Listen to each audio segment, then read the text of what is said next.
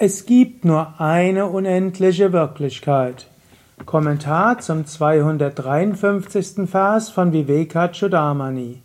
Shankara schreibt: Was man auch immer aus Unwissenheit sich vorstellt, das ist, wenn es richtig erkannt wird, einzig und allein die absolute Wirklichkeit, nicht verschieden getrennt von ihr. Die bunte Traumwelt entsteht und vergeht mit dem Traum. Erscheint es denn beim Erwachen, als sei sie getrennt vom eigenen Verstand? Wieder diese Analogie Traum und Traumwelt und Traumperson.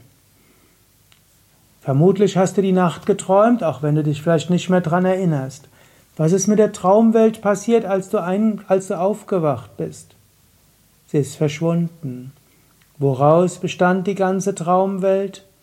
Aus deinem Verstand, aus deinem Bewusstsein. Nichts in deiner Traumwelt war wirklich.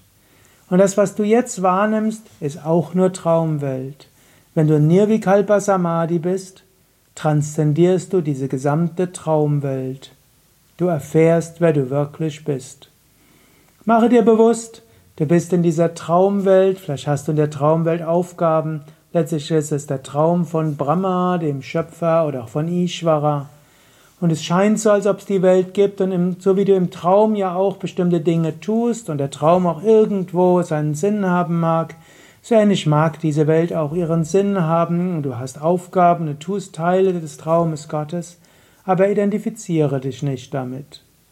Immer wieder löse dich und sieh die Welt als ein Schauspiel an. Und so wie ein Traum auch dramatischere Phasen hat und lustigere Phasen hat, schöne und weniger schöne, so hat auch diese Welt schöne und weniger schöne, dramatische und weniger dramatische Erfahrungen.